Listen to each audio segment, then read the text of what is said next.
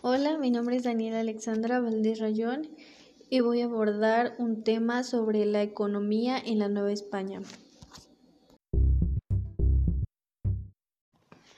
Las actividades económicas permitieron generar riquezas en la Nueva España mediante la extracción, transformación y distribución de los recursos naturales. Las principales actividades económicas fueron la agricultura, la ganadería, la minería, los obrajes, los talleres artesanales y el comercio. Después de la conquista de los españoles, las actividades económicas fueron cambiando y se transformaron. Las formas de propiedad de la tierra, la explotación de las fuerzas de trabajo, las formas de producción, consumo e intercambio, adoptando las características propias de una economía novohispana.